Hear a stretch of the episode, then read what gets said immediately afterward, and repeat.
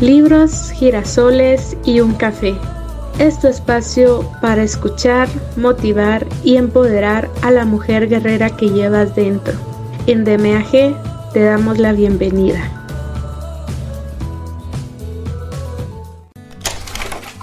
Capítulo 13. Los niños y los lenguajes de amor. El concepto de los lenguajes de amor también se aplican a los niños. Los que asisten a mis seminarios matrimoniales me hacen a menudo esa pregunta. Mi respuesta no calificada es sí. Cuando los niños son pequeños, usted no sabe su lenguaje principal de amor. Por eso es que usted debe emplear los cinco y va a tocar el que es. Si usted observa su conducta, va a aprender su lenguaje principal de amor muy pronto. Bob tiene seis años. Cuando su padre llega a casa del trabajo, Bob salta sobre sus piernas, se trepa y revuelve el cabello de su padre. ¿Qué es lo que le dice a su padre? Quiero que me acaricies. Él acaricia a su padre porque quiere que lo acaricien a él. El lenguaje principal de amor de Bob probablemente sea el toque físico. Patrick vive en el departamento contiguo, tiene cinco años y medio y es compañero de juegos de Bob. El padre de Patrick, sin embargo, se encuentra con un cuadro diferente cuando llega a casa del trabajo. Patrick le dice alegremente, Ven acá, papito, quiero enseñarte algo, ven acá. Su padre le dice, Espera un minuto, Patrick, quiero leer el periódico. Patrick sale por un momento, pero regresa en 15 segundos diciendo, Papito, ven a mi cuarto, quiero mostrarte ahora. Papito, ven a mi cuarto, quiero mostrarte ahora. Su padre le dice, Espera un minuto, hijo, déjame terminar de leer. La madre de Patrick lo llama y él sale corriendo. Su madre le dice que su padre está cansado y que por favor lo deje leer el periódico por unos pocos minutos. Patrick dice, Pero mamá, quiero mostrarle lo que hice. Ya lo sé, dice su madre, pero deja que papá lea un poco. 60 segundos después, Patrick regresa a donde está su padre y en vez de decir algo, salta sobre su periódico riendo. Su padre dice, ¿pero qué es lo que haces, Patrick? Patrick dice, quiero que vengas a mi cuarto, papito, quiero mostrarte lo que hice. ¿Qué es lo que pide Patrick? Tiempo de calidad. Él quiere la atención completa de su padre y no parará hasta que la consiga aun cuando arme un lío. Si su niño le entrega regalos envolviéndolos y dándolos con una mirada picaresca en sus ojos, el lenguaje principal de su niño es probablemente recibir regalos. Él le da a usted porque desea recibir. Si observa que su hijo o hija siempre trata de ayudar a un hermano o hermana más pequeño, es probablemente porque significa que su lenguaje principal de amor es actos de servicio. Si él o ella le dice a menudo cuán bueno es usted o qué buen trabajo hace, esto es un indicador que su lenguaje principal de amor es palabras de afirmación. Todo eso está en el nivel subconsciente del niño. El niño no está pensando conscientemente. Si le doy un regalo a mis padres, ellos me darán un regalo. Si los acaricio, me acariciarán pero su conducta estará motivada por sus propios deseos emocionales. Tal vez aprendió por experiencia que cuando hace o dice ciertas cosas, recibe ciertas respuestas de sus padres, de manera que hace o dice lo que llena sus propios deseos emocionales. Si todo va bien y sus deseos son satisfechos, los niños llegarán a ser adultos responsables. Pero si los deseos emocionales no son satisfechos, violarán las normas aceptadas, expresando ira hacia sus padres, quienes no llenaron sus necesidades y buscarán amor en lugares incorrectos. ¿Por qué es que cuando el niño crece nuestras palabras de afirmación se convierten en palabras de acusación? El doctor Ross Campbell, el psiquiatra que me habló primero del tanque emocional de amor, dice que en los últimos años de tratar a los adolescentes que han tenido problemas sexuales, nunca se ha encontrado con un adolescente cuyas necesidades emocionales hayan sido llenadas por sus padres. Su opinión era que casi todos los problemas sexuales en los adolescentes tienen raíces en un tanque de amor vacío. ¿Ha visto eso en su comunidad? Un adolescente se va de la casa. Los padres agitan sus brazos diciendo, ¿Cómo pudo hacernos esto después de todo lo que hemos hecho por él? Pero el adolescente está a 100 kilómetros en la oficina de algún consejero diciendo, mis padres no me quieren, nunca me han querido, quieren a mi hermano, pero no me quieren a mí. Los padres aman a ese muchacho. En la mayoría de los casos sí. Entonces, ¿cuál es el problema? Probablemente los padres nunca aprendieron cómo comunicar el amor en un lenguaje en el que el muchacho pudiera entender. Tal vez le compraron todas las pelotas de fútbol y bicicletas que él pedía para demostrarle su amor. Pero el niño lloraba. ¿Alguien quiere jugar pelota conmigo? La diferencia entre comprar una pelota y jugar con un niño puede ser la diferencia que hay entre un tanque de amor vacío y uno lleno. Los padres pueden amar sinceramente a sus hijos.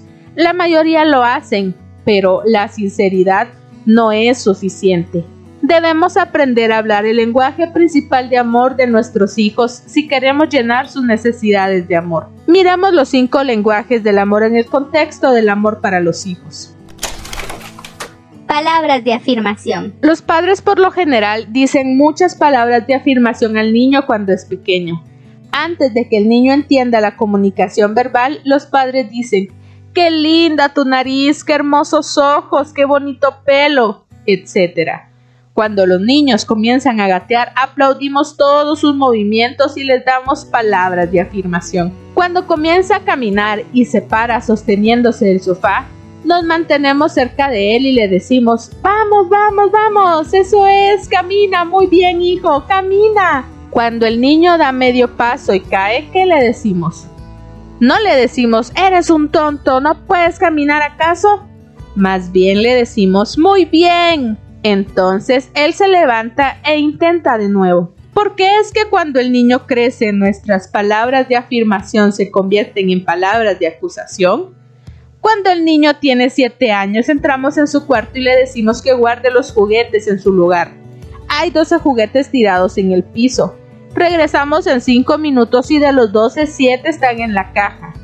¿Y qué es lo que le decimos? Te he dicho que guardes esos juguetes. Si no lo haces, te voy a... ¿Qué decimos de los 7 juguetes que están guardados? ¿Por qué no decimos, muy bien Johnny, guardaste 7 juguetes en la caja, qué bueno? Los otros 5 probablemente saltarían dentro de la caja. Cuando crece, seguimos condenándolo por sus fracasos antes de felicitarlos por sus logros.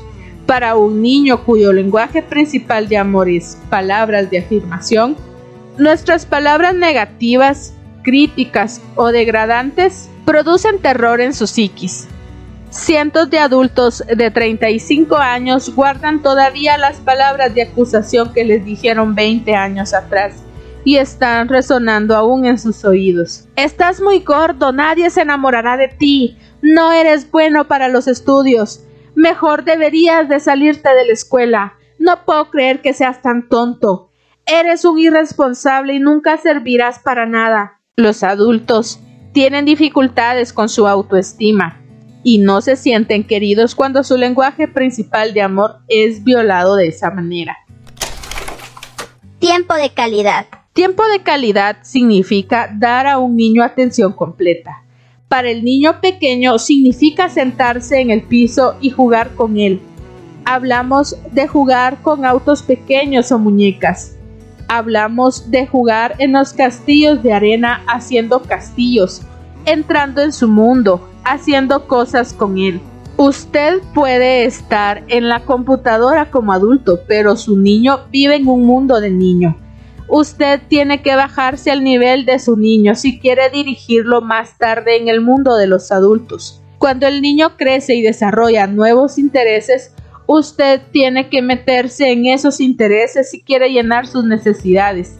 Si está metido en baloncesto, intereses en baloncesto. Juegue baloncesto con él. Llévelo a partidos de baloncesto. Si le gusta el piano, tal vez debería participar de una lección de piano o escuchar con toda atención una parte de su práctica. Dar a su hijo una atención completa demuestra que usted le importa, que usted disfruta de estar con él. Muchos adultos, mirando retrospectivamente a su niñez, no recuerdan mucho lo que sus padres dijeron, pero sí lo que sus padres hicieron. Un adulto dijo, recuerdo que mi padre nunca se perdió uno de mis partidos en la escuela. Sabía que estaba interesado en lo que hacía. Para ese adulto, el tiempo de calidad era un comunicador de amor muy importante. Si el tiempo de calidad es el lenguaje principal de amor de su hijo y usted habla ese lenguaje, él le permitirá pasar tiempo de calidad con él aún en los años de la adolescencia. Si no le da tiempo de calidad en los años más jóvenes, probablemente buscará la atención de los compañeros en los años de la adolescencia, alejándose de los padres, y quienes a lo mejor en esa época quieren desesperadamente tener más tiempo con sus hijos. Apóyanos en este gran proyecto de vida enfocado a toda mujer que busca su estabilidad emocional, física y económica. Tu donativo nos ayuda a crear contenido de calidad. Búscanos en nuestra cuenta de GoFundMe como de Mujer a Guerrera. Síguenos en nuestras redes sociales como arroba soydmag. No te pierdas de todas las sorpresas que tenemos preparadas para ti. Recibir regalos. Muchos padres y abuelos hablan el lenguaje de los regalos de manera excesiva. Cuando uno visita las tiendas de juguetes se pregunta si los padres creen que ese es el único lenguaje de amor. Si los padres tienen dinero, tratan de comprar excelentes regalos para sus hijos. Algunos padres creen que esa es la mejor manera de demostrar el amor. Algunos padres tratan de hacer por sus hijos lo que sus padres no pudieron hacer por ellos. Les compran cosas que hubieran querido tener cuando niños, pero a menos de que sean el lenguaje principal de amor del niño, los regalos pueden significar muy poco emocionalmente para el hijo. Los padres tienen buenas intenciones, pero no llenan las necesidades emocionales del niño dándoles regalos. Si los regalos que usted le da pronto son dejados de lado, si el niño rara vez dice gracias, si al niño no le importan los regalos que le ha dado, si el niño no aprecia esos regalos, posiblemente el recibir regalos no es su lenguaje principal de amor. Si por otro lado su niño responde agradeciendo efusivamente, si muestra a otros el regalo, si les cuenta lo maravilloso que es usted por comprarlo, si le importa el regalo, si lo pone en un lugar prominente de su cuarto y lo mantiene relumbrante, si juega con él a menudo más de la cuenta, entonces tal vez ese sea el lenguaje principal de amor. ¿Qué pasa si tiene un niño para quien recibir regalos es un lenguaje principal de amor y usted no puede comprarles muchos? Recuerde, no es la calidad o costo del regalo, es la intención la que cuenta. Muchos regalos pueden ser hechos manualmente y muchas veces el niño aprecia ese regalo más que uno fabricado y caro. En realidad, los niños más tiernos juegan más con las cajas que con el regalo que viene en ella. También puede hallar regalos descartados y arreglarlos. El proceso de arreglar uno puede ser un proceso tanto para el padre como para el hijo. Usted no necesita mucho dinero para dar regalos a sus hijos actos de servicio. Cuando los niños son pequeños, los padres están continuamente haciendo actos de servicio para ellos. Si no lo hacen, el niño morirá. Bañarlo, alimentarlo, vestirlo, todo requiere mucho trabajo en los primeros años de vida del niño. Luego viene el cocinar, lavar y planchar.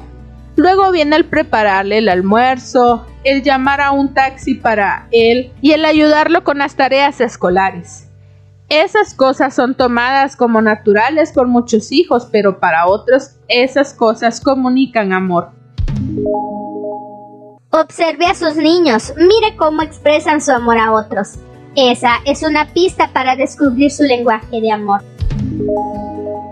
Si sus niños expresan a menudo aprecio por actos comunes de servicio, esa es una pista de que estos son emocionalmente importantes para él. Sus actos de servicio comunican amor de una manera significativa.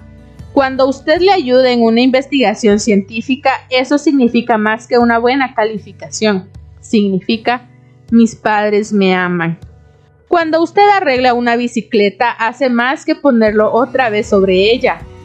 Usted lo envía con un tanque lleno. Si su niño se ofrece constantemente a ayudarle en su trabajo, probablemente significa que esa es una manera de expresar amor y los actos de servicio constituyen su principal lenguaje de amor. Toque físico. Siempre hemos sabido que el toque físico es un comunicador emocional para los niños. Las investigaciones demuestran que los niños bebés que son tomados en los brazos son más desarrollados emocionalmente que los que no son tomados en los brazos. En forma natural, muchos padres y otros adultos toman a un infante, lo sostienen en brazos, lo aprietan, lo besan, lo estrechan y les dicen palabras de cariño. Mucho antes de que el niño entienda el significado de la palabra amor, él se siente amado. Abrazarlo, besarlo, acariciarlo, tomarle de las manos, son maneras de comunicar amor a un niño. Abrazar y besar a un adolescente es diferente de abrazar y besar a un infante. Un adolescente tal vez no aprecie tal conducta en la presencia de sus compañeros, pero eso no significa que no quiera ser acariciado, especialmente si ese es su lenguaje principal de amor. Si su hijo adolescente lo sigue, le toma de los brazos, se reclina ligeramente en usted, le toma del tobillo cuando camina por la habitación, haciéndolo trastabillar, eso indica que el toque físico es importante para él. Observe a sus hijos, mire cómo expresan su amor a otros. Eso es una pista para descubrir su lenguaje de amor. Vea cuáles son las cosas que aprecian más. Probablemente esos son indicadores de su lenguaje principal de amor. El lenguaje de amor de nuestra hija es tiempo de calidad. Cuando era niña paseábamos juntos. Durante sus años escolares, cuando asistía a Salem Academy, una de las academias para niñas más antiguas del país, dábamos paseos por los alrededores de Old Salem. Los moravos han restaurado la aldea, la cual tiene más de 200 años. Caminar por sus calles de piedra es algo que le hace a uno recordar tiempos más sencillos. Pasear por el antiguo cementerio le da un sentimiento de comprensión de la vida y de la muerte. En esos tiempos caminábamos tres tardes a la semana y hablábamos largamente en ese ambiente solemne. Ahora ella es médico, pero cuando viene a casa casi siempre dice, ¿Quieres dar un paseo, papá? Nunca he rechazado su invitación. Mi hijo nunca caminaba conmigo. Él decía, ay, caminar es una tontería, no se va a ninguna parte. Si quieres ir a algún lugar, anda en auto. El tiempo de calidad no era su lenguaje principal de amor. Como padres, a menudo tratamos de poner a todos nuestros hijos en el mismo molde. Vamos a conferencias para padres, leemos algunos libros sobre padres, aprendemos nuevas y hermosas ideas sobre el ser padres y al volver a casa queremos practicar eso con cada hijo. El problema es que cada uno de ellos es diferente y lo que comunica amor a uno no lo hace con el otro. Obligar a un niño a dar un paseo con usted para que puedan pasar tiempo de calidad juntos no comunica amor. Debemos aprender a hablar el lenguaje de nuestros hijos si queremos que se sientan amados. Creo que la mayoría de los padres aman sinceramente a sus hijos, Creo también que miles de padres han fallado en comunicar amor en el lenguaje apropiado y miles de niños en este país viven con un tanque emocional vacío. Creo que la mayor parte del mal comportamiento de niños y adolescentes se origina en tanques de amor vacíos. Nunca es muy tarde para expresar amor. Si usted tiene hijos grandes y se da cuenta que ha hablado el lenguaje de amor equivocado, porque no se los dice. He leído un libro sobre cómo expresar el amor y comprendo que no te he expresado mi amor de la mejor manera. He tratado de demostrarte mi amor por medio de e inserte cualquier frase para completar la oración. Pero ahora me doy cuenta que probablemente no te he comunicado amor de esa forma. porque tu lenguaje de amor es probablemente diferente. Creo que tu lenguaje de amor es e inserta el tipo de amor. En verdad te amo y espero que en el futuro pueda expresártelo de mejor manera. A lo mejor quiere explicarle los cinco lenguajes del amor y hablar de su lenguaje de amor y también del lenguaje del amor de sus otros hijos. Tal vez no se siente amado por sus hijos mayores. Si son lo suficientemente grandes para entender el concepto de los lenguajes del amor, su explicación abrirá sus ojos se sorprenderá de su deseo de comenzar a hablar su lenguaje de amor y si lo hacen, se sorprenderá al ver que sus sentimientos y actitudes hacia ellos cambian. Cuando los miembros de la familia hablen el lenguaje principal de amor de cada uno de los demás, el ambiente emocional de la familia mejorará grandemente. A todas las guerreras que nos escuchan, queremos invitarlas a que sean parte de nuestra red de profesionales y compartan este gran viaje para apoyar a toda mujer que busca su crecimiento y bienestar total. Escríbenos al correo talento Capítulo 14. Una palabra personal. En el capítulo 2 dije que entender los cinco lenguajes principales del amor y aprender el idioma principal de amor del cónyuge puede afectar radicalmente su conducta. Ahora pregunto, ¿Qué piensa usted? Después de leer estas páginas, entrar y salir de las vidas de muchas parejas, visitar pequeños pueblos y grandes ciudades, sentarse conmigo en la oficina de consejería y hablar con las personas en los restaurantes, ¿qué piensa? ¿Podrían estos conceptos alterar radicalmente el ambiente emocional de su matrimonio? ¿Qué pasó cuando descubrió el idioma principal de amor de su cónyuge y decidió hablarlo constantemente? Ni usted ni yo podemos responder a esa pregunta hasta que no lo hayamos intentado. Sé que muchas parejas que han oído este concepto en mis seminarios matrimoniales dicen que escoger el amor y expresarlo en el idioma principal de amor de su cónyuge ha producido un cambio muy grande en su matrimonio. Cuando se llena la necesidad de amor, se crea un ambiente donde la pareja puede tratar los demás asuntos de la vida de una manera mucho más productiva. Cada uno de nosotros llegamos al matrimonio con una diferente personalidad y una diferente historia. Llevamos un equipaje emocional a nuestra relación matrimonial. Llegamos con diferentes expectativas, diferentes métodos de enfrentar las cosas y con diferentes opiniones sobre lo que importa en la vida. En un matrimonio saludable, esa variedad de perspectiva debe ser procesada.